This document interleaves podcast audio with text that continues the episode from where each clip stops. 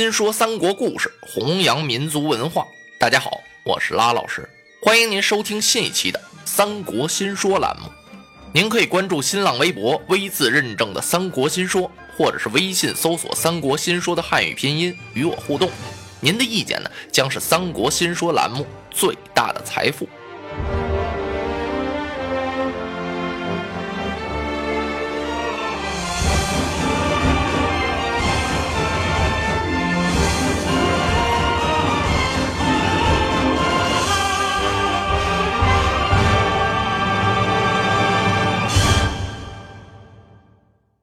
郭家的十胜十败，说的曹操啊与在座的谋士是群情大振。他的话语不多，但是他呢总结了曹操称霸建业的雄心，也坚定了曹操平天下、席卷四海、战胜各个豪强的信心。袁绍目前虽然强大，但不可怕。那么现在发兵讨袁绍行不行呢？不行。一个是，现在不是时候。二是呢，您身边还有祸患，谁呀？吕布。如果我们发兵去讨袁绍啊，吕布必然是趁虚而入。那么我想呢，趁着袁绍去打公孙瓒，您可以啊给予他口头上的支持，然后呢，咱们回过头来是先屠吕布，再做他意。所谓他意呢，就是再打袁绍这些人也不迟啊。曹操一听啊，郭家所言极是，他亲自上了一道本。保袁绍为大将军，让天子加封他为太尉，并且叫他呀是代管冀青幽并四州啊。随后，曹操又上了一道表，请天子封孙策为吴侯。天子都答应了。诏书啊下到袁绍那儿，袁绍一接诏书是高兴万分呢。这大将军还了得呀！啊，应该是曹操的，可是他让给我了，说明我呀手里边有实力。高兴的他呀，是立刻整兵，兵发公孙瓒。曹操就算把袁绍给打发出去了，然后曹操啊，亲手写一封书信给刘备刘玄德。这信什么内容呢？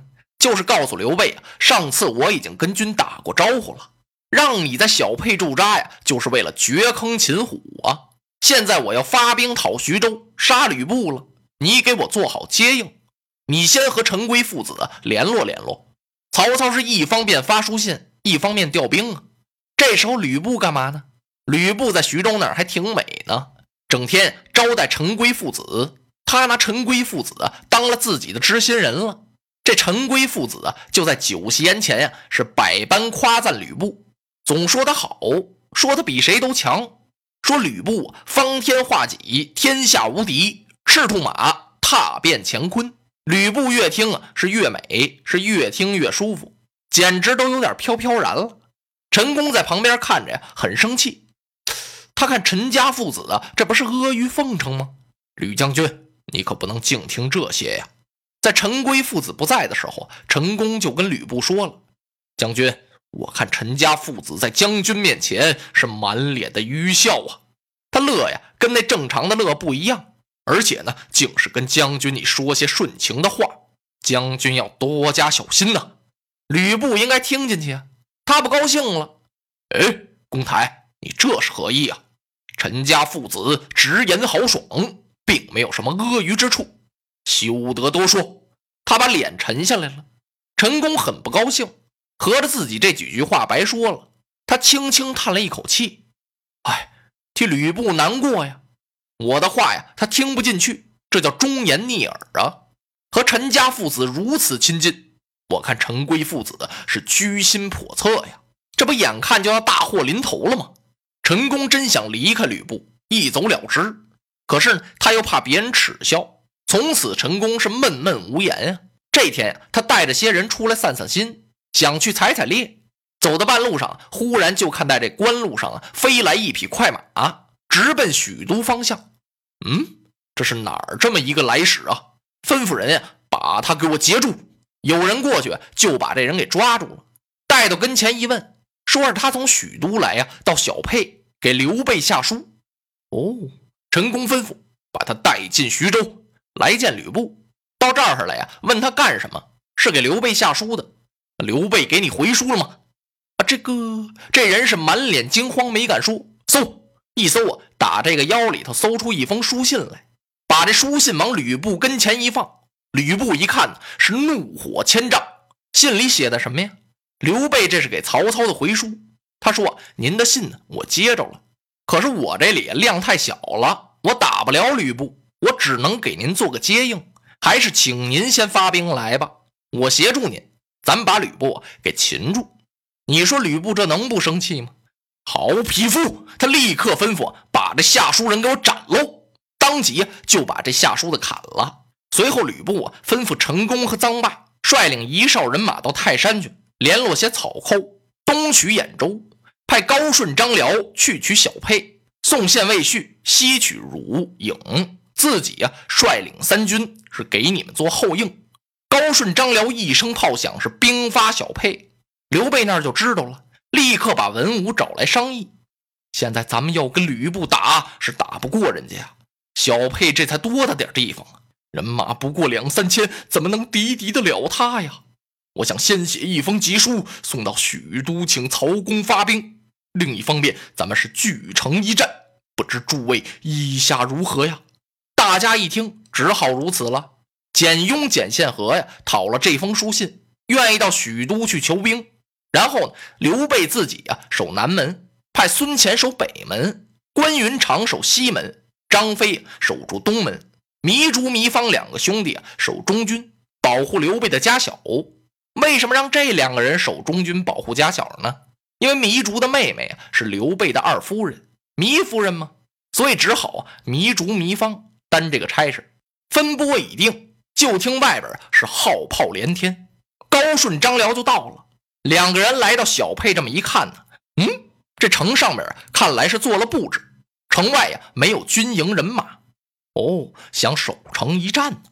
高顺立刻吩咐我自己带着人马攻他的南门，请张辽呢去打西门。当即一声炮响，是兵分两路，就把这个小小的沛城啊给围了个风雨不透啊！嚯，这南门打的可真热闹。高顺派人往上猛攻啊，城上的弓箭不少，雷石也很多，没有攻上去。可是唯独西门那儿啊，静悄悄，平平静静，什么动静也没有。哎，这是怎么回事啊？张辽不是攻打西门吗？是啊，张辽催马刚到城下。他见城头上站立一人，是残眉凤目，五柳长髯。啊！张辽在马上端详了一会儿啊，心说：难道这位就是关羽关云长吗？真让他给猜着了。关羽在城头上是大呼一声：“张将军，听了，凭你之本领学识，为何从逆行不仁？你这么好的人，怎么给吕布指使着呀？你就为他卖命啊！我替你可惜。”哎呀，这两句话说的张辽是羞惭满面，他手按铁骨梁，是低头不语。一拨马呀，他将人马呀后退五里。要不怎么西城这儿这么肃静呢？高顺不让了呀！我在这儿拼命攻城，你那边怎么没动静啊？他派人来催，张辽只好向前，但是他呀不愿意再打西门了。他扭到东边去了，转头到了东边，刚这么一叫阵，张飞可不听那个，立刻城门大开呀，带领着五百飞虎军由得里边就杀出来了。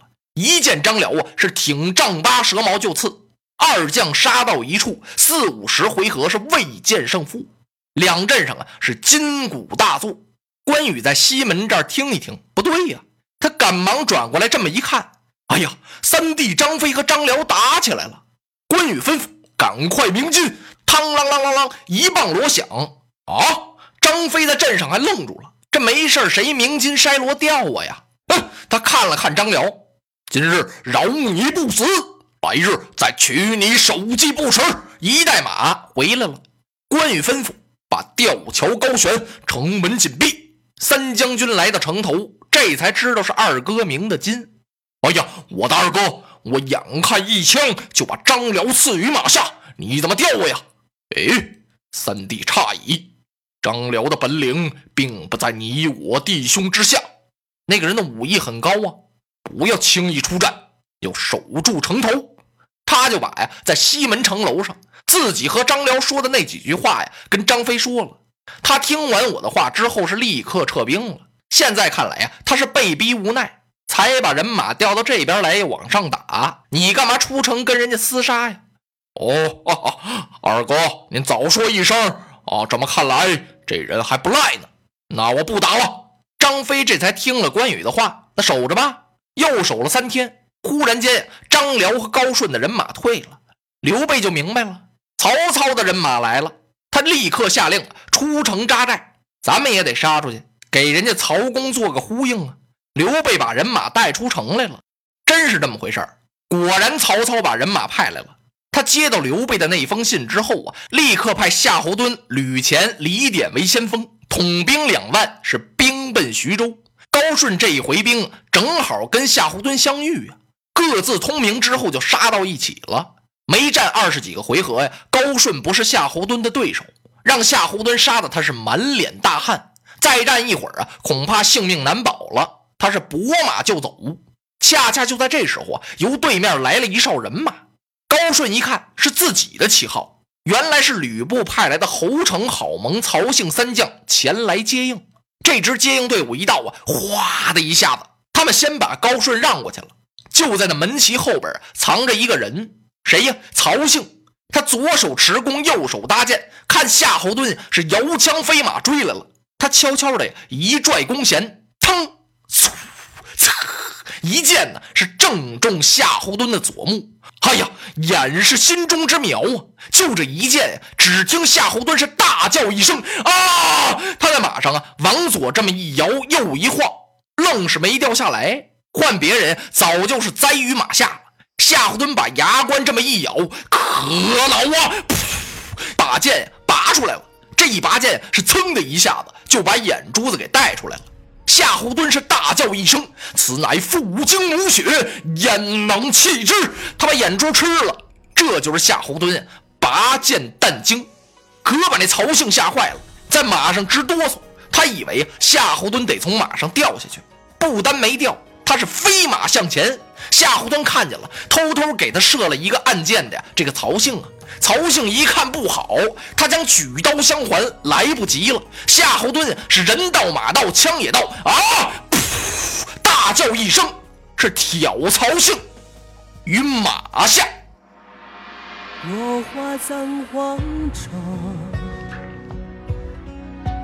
花蝶各西东。千年之后的我，重复着相同的梦。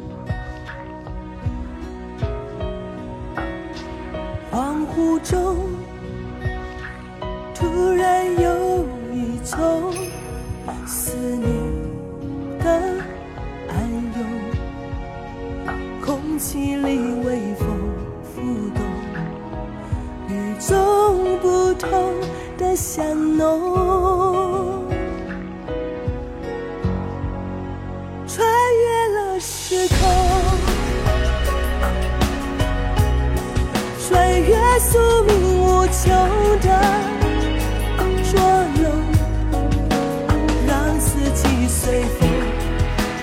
却突然发现那条线一直。在你手中，穿越了时空，穿越千生残留的疼痛，隔世的相拥，唤起我心中沉睡多年。